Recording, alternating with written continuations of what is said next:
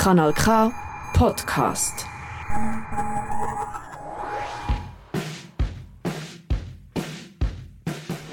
Bühne frei, jetzt wird Jung gespielt. Jung gespielt ist der Banpaluca Podcast, der im Rahmen des Jugend-, Tanz- und Theaterfestivals Schweiz in vier Folgen hinter die Kulissen geht und fragt, was das zeitgenössische Jugendtheater so bewegt. Hier kommen Menschen aus der Szene direkt zusammen und reden Klartext über das, was auf den Jugendbühnen passiert.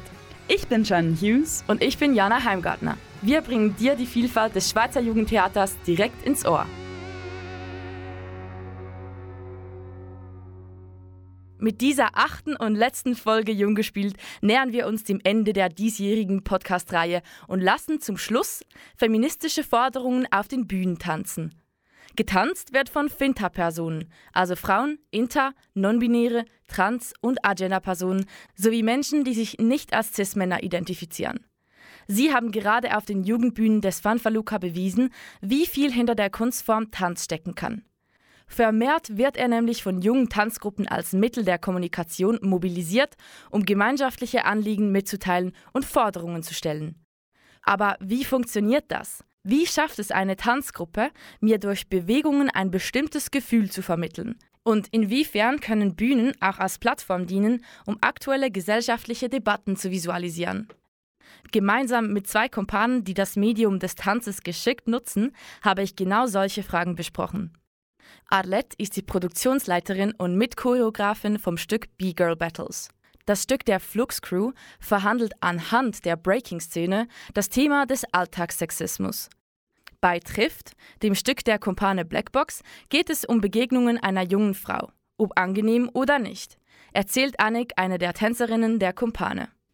Gemeinsam mit Annik und Arlette erkunden wir den Tanz in seinen verschiedenen Ausdrucksweisen.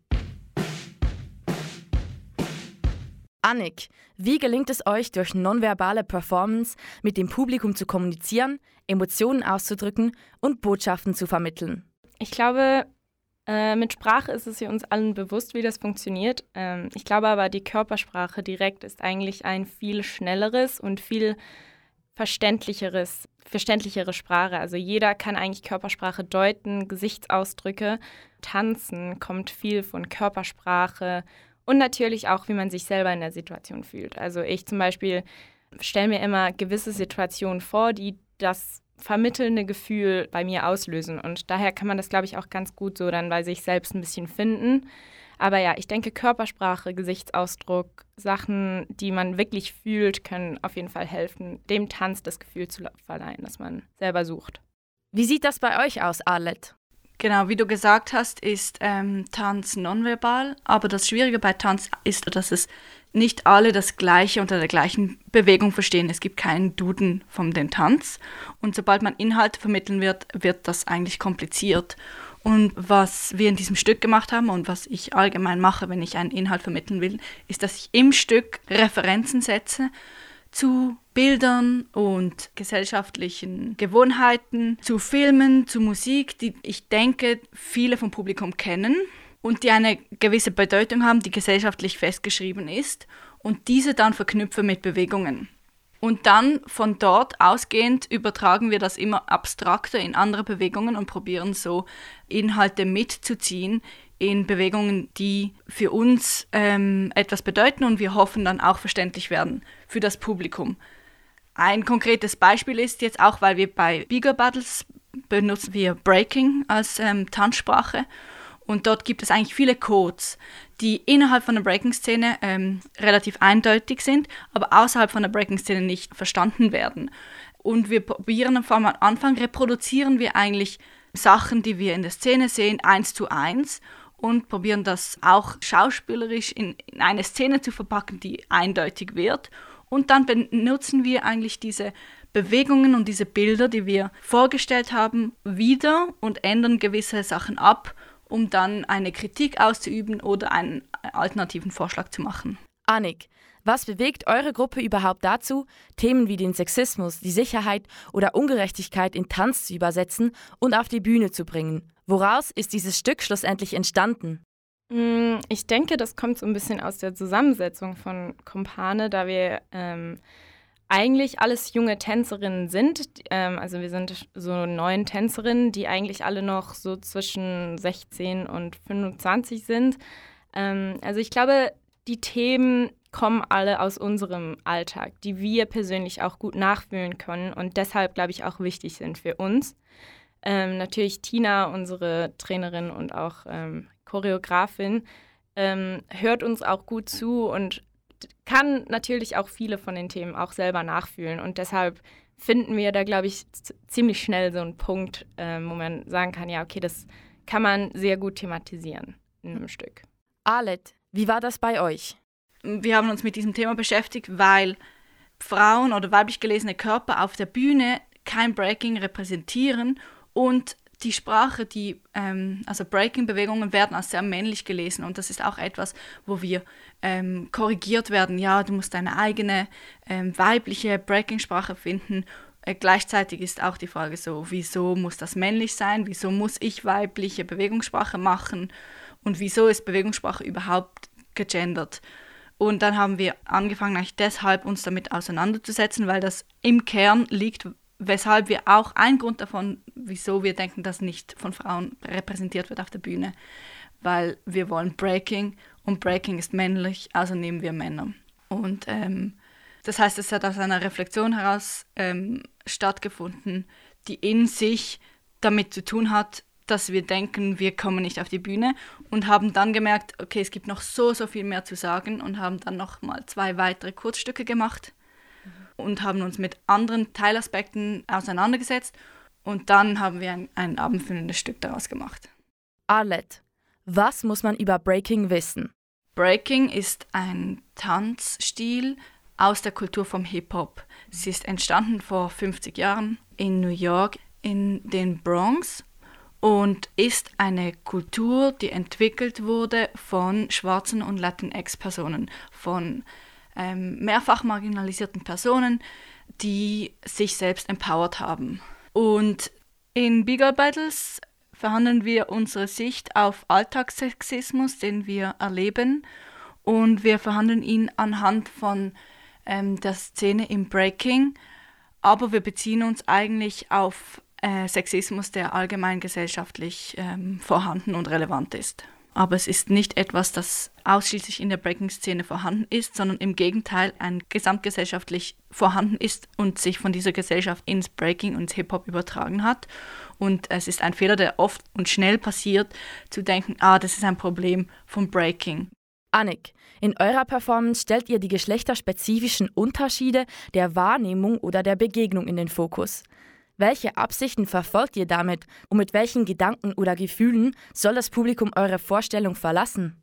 Ich glaube, für mich persönlich kann ich sagen, dass es einfach ein Gefühl übermitteln soll von, in dieser Situation war ich auch schon oder, oh mein Gott, genauso habe ich mich damals auch gefühlt. Ähm, ich glaube, es ist mehr nicht wirklich eine Message im Sinn von, mach das und tu das nicht, sondern eher so, diese Situation gibt's Entweder man hat sie selbst erlebt oder man hat zugeschaut. Und ich glaube, das Gefühl, dass eine Person in dieser Situation fühlt oder spürt, ich glaube, es ist mir ganz wichtig, das dem Publikum zu zeigen, damit Mitmenschen oder wenn man selber betroffen ist oder wer auch immer irgendwie ein bisschen mehr daraus machen kann und vielleicht ein bisschen sensibilisiert ist und vielleicht auch mal hinschauen muss. Mhm. Weil wenn einem das im Alltag passiert, ist es relativ einfach mal wegzugucken. Aber wenn es auf der Bühne ist, muss man hinschauen. Und es ist auch, es gibt auch Situationen im Stück, wo viele rauslaufen und dann finden, oh, das war sehr unangenehm oder richtig unbehaglich. Aber das passiert uns im Alltag einfach auch. Arlette, wie geht es euch dabei? Ihr zeigt in eurem Stück mit dem Finger auf die Missstände eines sexistischen Status quo. Was wollt ihr damit bewirken? Ich glaube, wir haben verschiedene Absichten. Von innerhalb von der Breaking-Szene war ein Wunsch von uns Aufklärungsarbeit und auch Männer aus der Breaking-Szene zu erreichen mit einer Sprache, dem Breaking, die emotional nachfühlbarer ist als intellektuelle Gespräche. Dann ist es für uns auch wichtig, B-Girls zu repräsentieren, sowohl für junge B-Girls in der Szene und aber auch außerhalb, dass junge Mädchen sehen, Frauen und Mädchen, weiblich gelesene Körper können auch anders wahrgenommen werden und dargestellt werden auf der Bühne. Sie dürfen auch powerful sein, sie dürfen auch raw sein, sie dürfen auch breaken. Breaking ist auch etwas für Mädchen äh, und ähm, Genderrollen eigentlich zu hinterfragen. Dann ein anderer Aspekt ist Breaking auf die Bühne kommt. Wir sehen sehr viel akademischen Tanz, westlich akademischen Tanz auf den Bühnen. Und es gibt sehr hohes Niveau an Hip-Hop-Tänzerinnen, an BreakerInnen, an Popping-Tänzerinnen, aber auch indisch-traditionellen Tanz, viele verschiedene ähm, Tanzstile und Kulturen, die nicht repräsentiert werden auf den professionellen Bühnen. Und das ist, also das ist problematisch, das ist klassistisch, das ist rassistisch, etc. Ähm, und ich hoffe sehr, dass es ein Start ist, anders marginalisierte Personen als uns auch äh, Platz auf den Bühnen finden werden. Annik, inwiefern hilft Gemeinschaft, so wie eine Tanzgruppe es ja ist, dabei Anliegen oder Forderungen kundzutun? Welchen Effekt löst das kollektive Schaffen aus? Ich denke erstmal halt der Austausch untereinander, ähm, gerade da wir halt auch ähnlich von der Altersgruppe und Geschlecht sind, ähm, und doch verschieden kann man sich irgendwie austauschen und merkt irgendwann dann mal so ein bisschen Gemeinsamkeiten oder was vielleicht auch unterschiedlich war. Das heißt, das Kollektiv bietet mal grundsätzlich Platz für solche Gedanken und auch Verständnis. Und ich glaube, das ist dann halt so auch der Moment, wo man auch mal über sowas sprechen kann, sich austauschen kann. Und es ist irgendwie, ja, man, man kann dann auch was draus machen, draus schaffen. Also ich denke, das Kollektiv bietet einfach so ein bisschen einen Safe Space, ähm, um diese Gefühle oder diese Erfahrungen oder auch diesen Drang, irgendwas zu zeigen oder da, dagegen zu machen, so ein bisschen zu, ja, in einer Gemeinschaft auszuleben. Arlette, wie seht ihr das?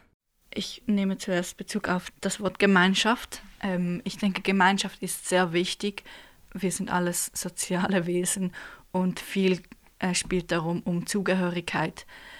Als B-Girls und BreakerInnen kann es sehr empowernd sein und ich glaube, wir haben es sehr empowernd erlebt, mehr Gemeinschaft zu leben. Und hat auch nochmal gezeigt, wie einfach gewisse Sachen verstehen, ohne sie erklären zu müssen. Und das kann Kraft geben, um dann weiter wieder Kraft zu haben, um mehr aufzuklären, weil wir Räume haben, in denen wir nicht aufklären müssen. Wie viel Aktualität oder Dringlichkeit befindet sich in eurem Stück Trifft, Annik?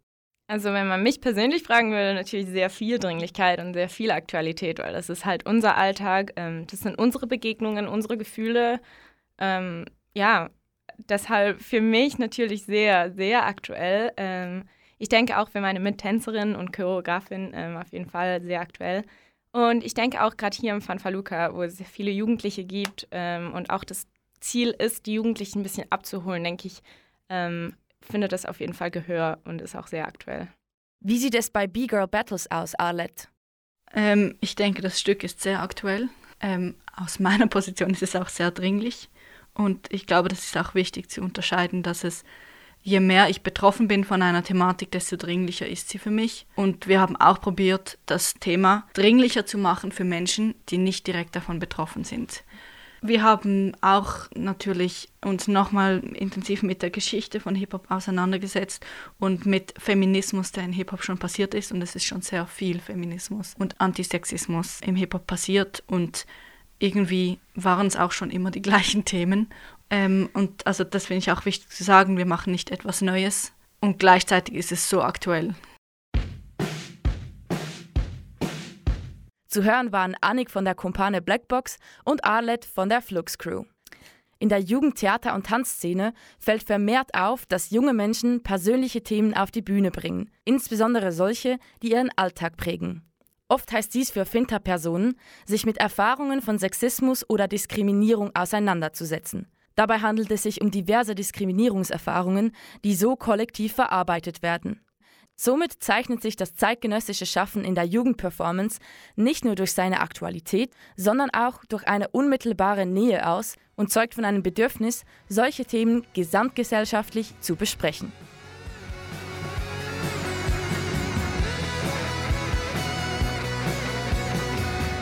Das war Jung gespielt, der Fanfaluca Podcast rund um die Jugendtheaterszene in Kooperation mit Radio Kanal K.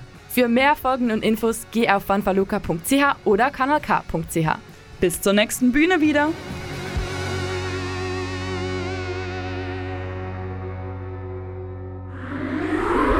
Das ist ein Kanal K Podcast. Jederzeit zum Nachhören auf kanalk.ch oder auf deinem Podcast App.